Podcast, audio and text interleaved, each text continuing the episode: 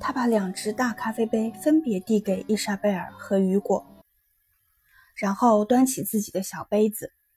新煮咖啡的诱人香气和燃烧的木头释放的树枝清香混合在一起。炉火把长长的影子投在铺砖的地面上，油灯则给他们的脸上抹了一层温柔的色彩。克蒂蒂亚心想，在这样舒适的环境中，没法审问谋杀案的嫌疑。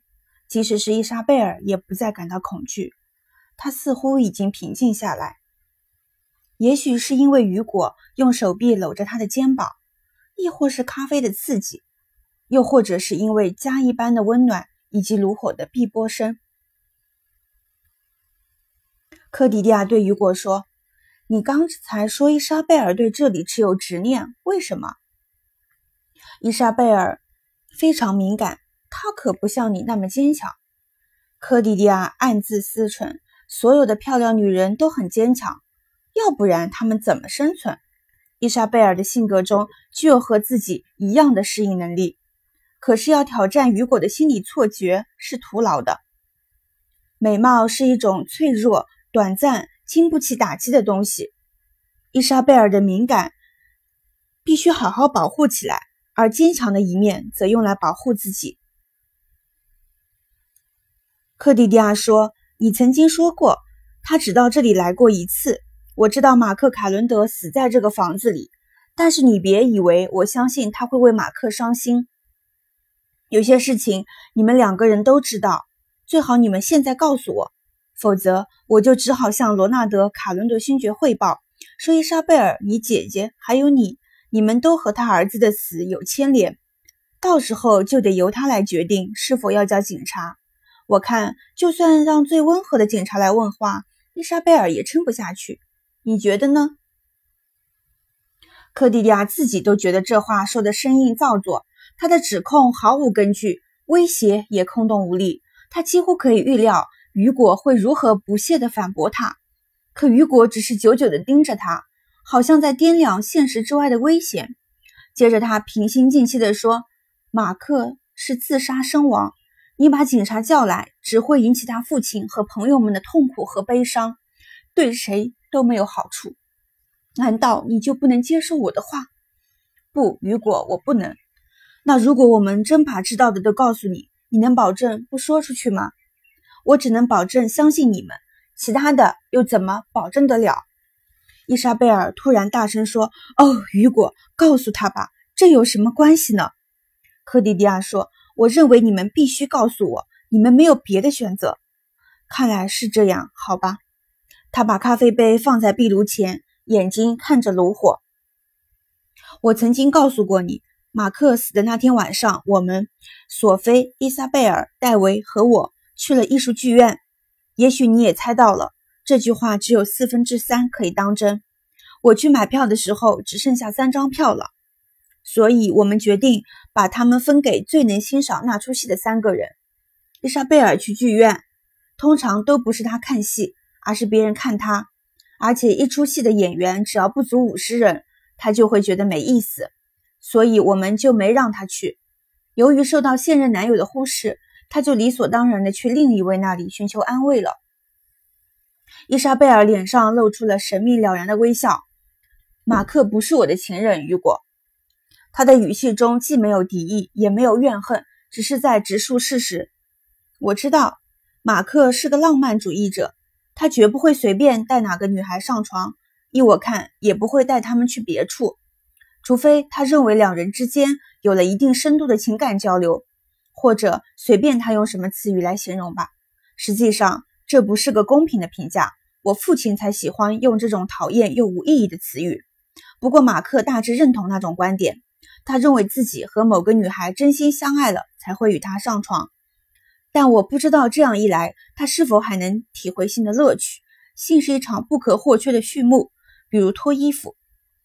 我想，他和伊莎贝尔还没有发展到那么深的关系，两人的感情还没有交融到那个程度。当然，那只是时间问题。在伊莎贝尔的问题上，马克也像我们其他人一样善于自我欺骗。雨果略微犹豫的声音中带着嫉妒。伊莎贝尔就像母亲对任性、愚钝的孩子那样慢条斯理地说：“马克从来没有向我示爱过，雨果。”我就是这个意思。可怜的马克，他实实在在的行动换来的却是泡影。现在他两样都没有了。那天晚上究竟发生了什么？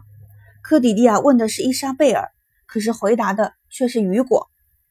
七点半刚过的时候，伊莎贝尔就开车到这儿了。后窗的窗帘拉上着，前面的窗户一直都打不开，可是门开着，于是他就进来了。那时候马克已经死了，他的尸体用皮带挂在那个钩子上。不过他当时的样子和第二天早上马克兰德小姐看见的不一样。他转身对伊莎贝尔说：“你来告诉他吧。”他有些犹豫。雨果向前倾身，在他嘴唇上轻轻吻了一下。好了，说吧。有些不愉快的事情一旦发生，爸爸再有钱也保不住你的，亲爱的。这就是一件。伊莎贝尔转动脑袋，心有余悸地扫视房间的四个角落，好像要确定房子里只有他们三个。在炉火的映衬下，他那双漂亮眼睛的虹膜呈现出紫色。他朝科迪利亚亲了亲身体，就像一个饶舌的村妇，准备神神兮兮的。散布什么最新丑闻？克迪利亚看出他已没有任何恐惧感了。伊莎贝尔经受的痛苦是可怕而剧烈的，但也是短暂的，轻易便能平息。当雨果让他保守秘密，他就什么都不会说。但是现在，他很高兴雨果能让他说出来。也许是他的直觉告诉他，一旦把这件事说出来，他就不会再感到恐惧。他说。我当时打算去找马克，也许我们可以一起吃晚饭。德孔耶小姐那天有点不舒服，雨果和索菲去了剧场，我感到很无聊。我直接来到后门口，因为马克说过前门打不开。我想也许能在园子里碰见他，可是他不在那里，地上只有那把钉耙，他的鞋子就放在门口。于是我把门推开了，我事先没敲门。因为我想给马克一个惊喜，他迟疑了一下，朝咖啡杯里看了看，两手转动着那只杯子。后来呢？科迪迪亚催促他。接着我就看见了他，他被皮带吊在天花板的钩子上。我知道他已经死了。科迪迪亚，那真恐怖。他穿的像个女人，戴着黑色胸罩，穿着黑色蕾丝底裤，其他什么都没穿。还有他那张脸。他的嘴唇涂的唇彩，科迪迪亚嘴唇全都涂满了，就像马戏团的小丑，那样子又可怕又可笑。我当时既想笑又想尖叫。他看上去不像马克，他看上去根本不像人。桌子上有三张照片，不是什么好照片，科迪迪亚是女人的裸照。他睁大眼睛看着惊恐不安又大惑不解的科迪迪亚。雨果说：“别这个表情，科迪迪亚。当时的场面对伊莎贝尔来说太可怕了，现在想起来也不舒服。但那也没什么可大惊小怪的，这也不是那么不常见的事。也许只是一种无伤大雅的性怪癖。除了自己，他并没有把别人拉进来。他并不是想自杀，只是不走运。